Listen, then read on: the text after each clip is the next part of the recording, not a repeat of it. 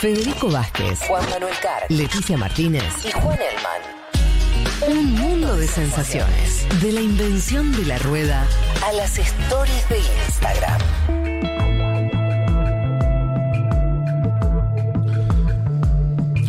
Les habíamos dicho al inicio del programa que mm, si teníamos suerte íbamos a estar conversando con Esperanza Martínez, senadora por el Frente Guazú y precandidata presidenta el año que viene eh, en la República del Paraguay. Y con ella estamos en línea. ¿Qué tal, Esperanza? Te saluda Federico Vázquez. Sí, muy buenas tardes Federico. Un saludo especial para vos, para toda la audiencia y especialmente si hay eh, madres paraguayas que nos están escuchando. También un gran abrazo porque hoy en Paraguay es el Día de las Madres. Ah, bueno, aprovechamos a saludar entonces a, a todas las madres del Paraguay. Tenemos eh, oyentes eh, en Paraguay también. Eh, y, y- y tengo entendido que estás ahora en Buenos Aires. Sí, estoy en este momento en, en la Villa 21, acabo de pasar por la capilla del Padre Mujica, toda la fiesta pul- popular 31, la Villa 31, Sí. perdón. Pasé por la fiesta popular que está en conmemoración a su a su muerte, los Claro, el 41 11 de años y, y, ah, bueno, y acá estoy en una reunión de mujeres que di un espacio pequeño para conversar con ustedes también. Bueno, te agradecemos muchísimo el tiempo que, que nos dedicas entonces y, y qué bueno que, que estés eh, recorriendo eh, un barrio en, en nuestro país. Eh, queríamos consultarte que, nos cuentes un poco la coyuntura. Nosotros, el motivo de- de- del llamado concreto es este anuncio de tu precandidatura a la presidencia. Para los que eh, no te conocen, vos fuiste actualmente senadora y fuiste ministra de Salud durante el gobierno de Fernando Lugo. Eh, y ¿Tu candidatura con qué tiene que ver? ¿Con qué, ¿Cuál es el, el- impulso que eh, te llevó a, a querer presentarte el año que viene a la presidencia? Bueno, yo soy parte de presidenta de un partido que se llama Participación Ciudadana que forma parte del Frente Guazú, que es un es una concertación de nueve partidos y movimientos políticos progresistas y de izquierda que surgió durante el gobierno del presidente Lugo. Yo fui su ministra de Salud los cuatro años que él estuvo en el gobierno. Bueno, cuando terminó la, este, cuando se hizo el golpe parlamentario, eh, entré como senadora con, con el equipo. Hoy somos siete senadores y el Frente Guazú en este momento está haciendo un proyecto de, de ampliación de las fuerzas, de la articulación de las fuerzas progresistas y de izquierda. Hoy se han unido otros cuatro partidos eh, y movimientos nuevos eh, en un espacio que llamamos el Ñemonguetá, que es un, en guaraní significa eh, el conversatorio, el encuentro, y estamos haciendo un proyecto de construcción de una herramienta política de cambios que, que va a ser el Frente Guasuñe Monguetá.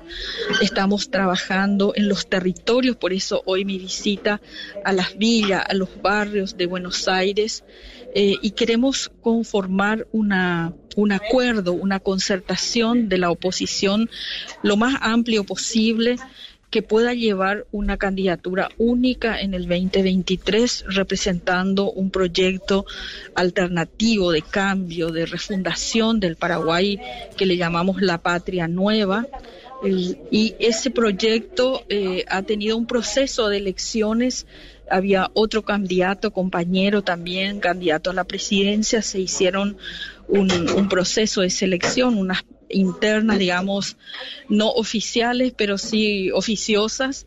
Y en esas internas eh, salí electa como candidata del Ñemonguetá y del Frente Guazú.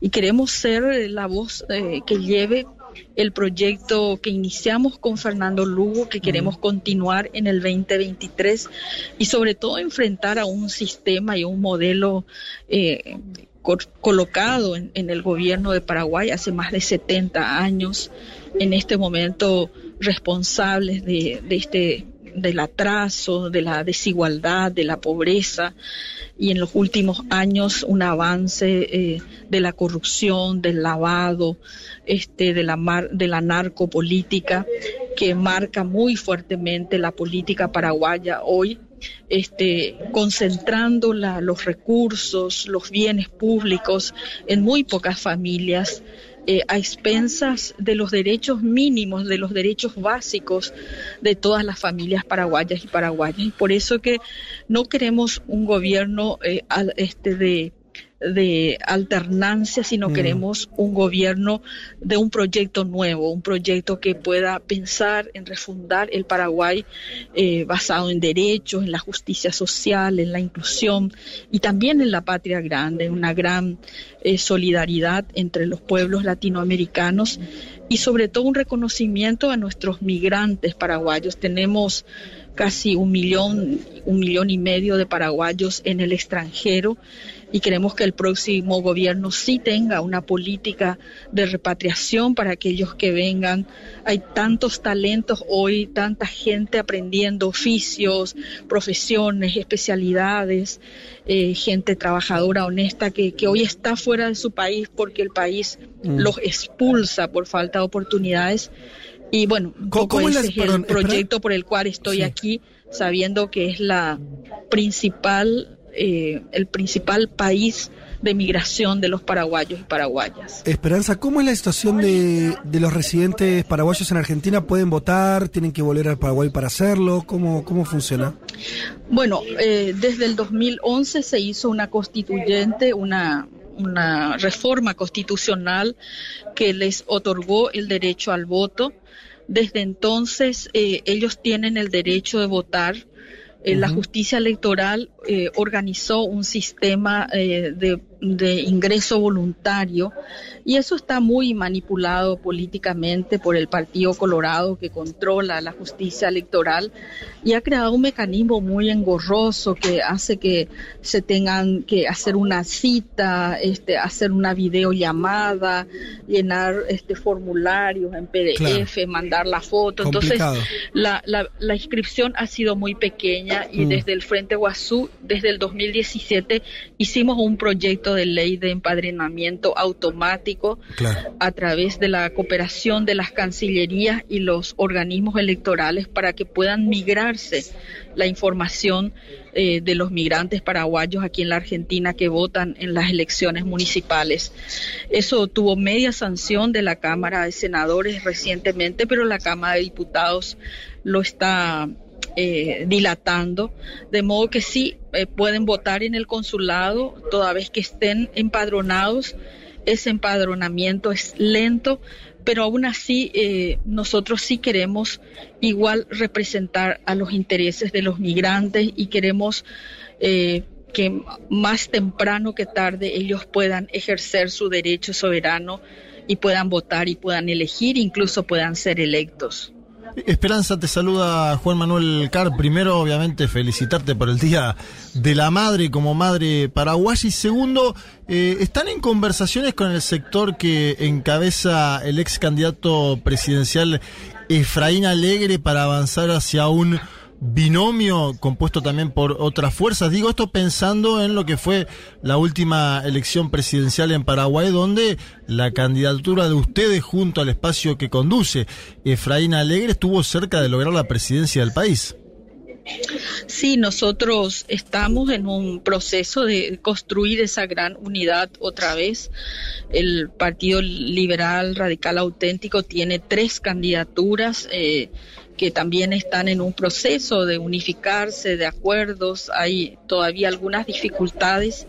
Eh, nosotros también estamos en ese debate interno de cómo hacer el proceso de integración, pero claro, venimos para construir la unidad, queremos la unidad, queremos que por algún sistema de selección lleguemos a, si es posible, una sola dupla de la, eh, de la chapa presidencial para poder disputar con eh, muchas posibilidades de ganar en el 2023 y estamos en contacto. Eh, yo me encontré hoy aquí con uno de los candidatos en, caminando por la villa estamos en contacto con Efraín, estamos en contacto con los otros candidatos del Partido Liberal, también con los candidatos de otros partidos de la oposición y candidatas, porque somos ya tres candidatas mujeres.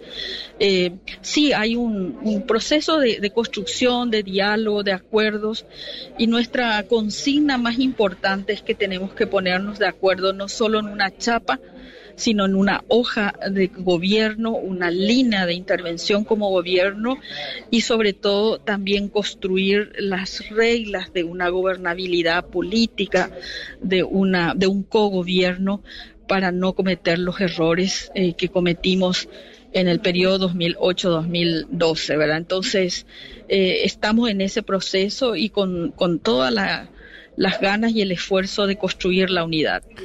Eh, estamos hablando con Esperanza Martínez, ella senadora paraguaya y ahora precandidata a presidenta. Te hago una pregunta que tiene que ver con tu pasado como ministra de Salud. Además, me gustaría recordar que eh, una, al menos en Argentina se habló mucho de esto eh, en un gobierno que fue tuvo avances, pero también, bueno, como tuvo un final abrupto y demás, en términos de salud tuvieron esa ese logro de este, avanzar hacia la gratuidad, ¿no? De la, de la atención médica. ¿Cómo, ¿Qué evaluación haces de la pandemia en Paraguay? La gestión de la pandemia, ¿en qué lugar quedó Paraguay respecto de la región? ¿Qué evaluación haces de eso?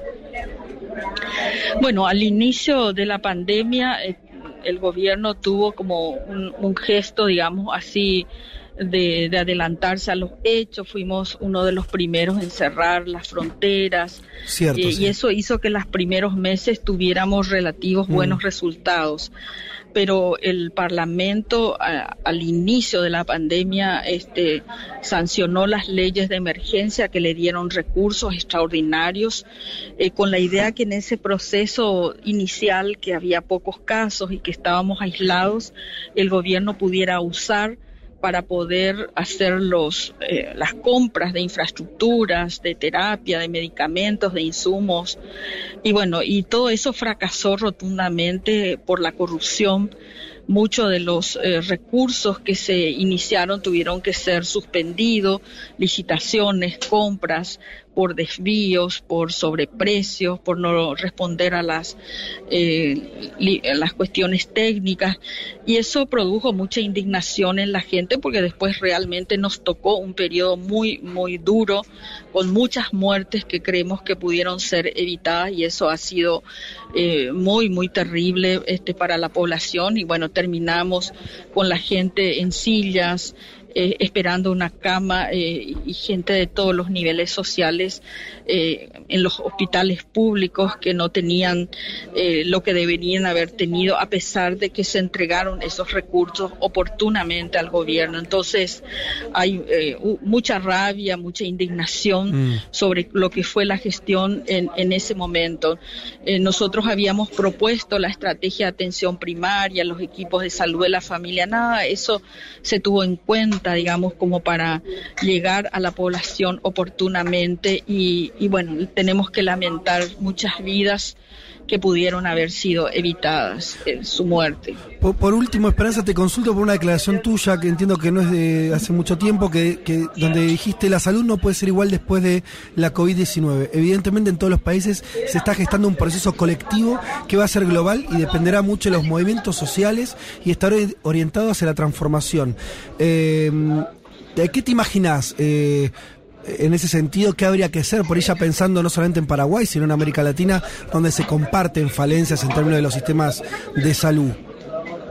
Bueno, después de las políticas neoliberales que nos hicieron creer que las privatizaciones, que la salud como mercadería, que la salud como un bien de mercado era lo mejor porque allí había calidad, porque allí había este, eficacia, eh, hoy la pandemia nos ha demostrado que los los sistemas que mejor han resistido son los sistemas públicos, los, los sistemas de acceso gratuito, no porque sean gratis los sistemas de salud, sino porque no tienen barreras de ingreso, no se paga en el momento en que la gente necesita, se buscan mecanismos de financiación previos a las necesidades de salud.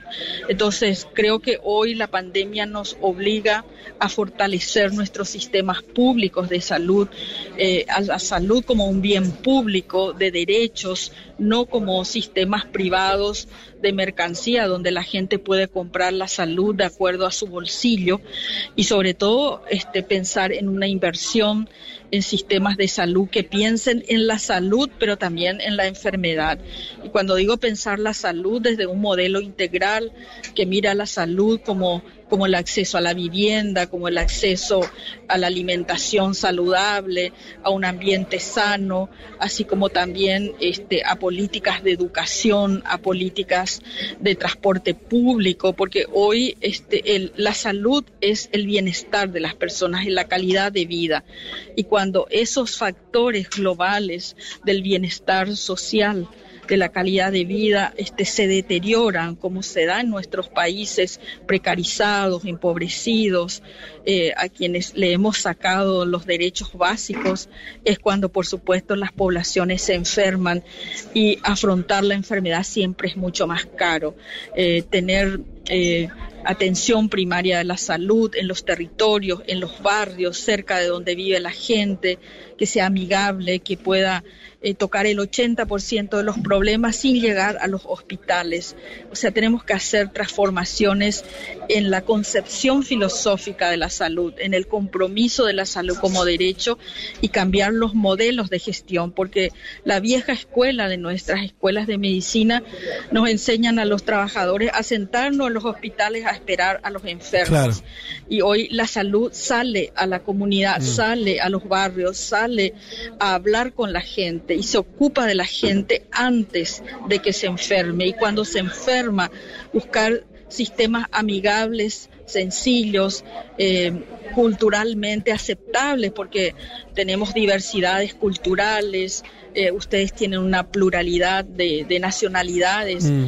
Y la salud tiene que centrarse en las personas y en su comunidad y no en la este, en la burocracia de los sistemas de salud y en, en, los sistemas eh, de solamente de atención de las enfermedades. Entonces, eh, cuando yo digo que hay que cambiar, hay que cambiar muchos paradigmas y, esa es la propuesta que estamos trabajando, un sistema público, universal, gratuito, de calidad para todos los paraguayos y paraguayas. Esperanza Martínez, senadora por el Frente Guasú y precandidata presidenta por el Paraguay, te saludamos desde Buenos Aires, que termines bien tu visita en nuestro país y estaremos hablando próximamente para ver cómo van las cosas en la campaña electoral. Te mandamos un saludo. Muchísimas gracias por la oportunidad y que tengan un excelente día. Un mundo de sensaciones. Un programa que explica el día a día del mundo se espera que se desate una revolución en serio. Como Dios manda.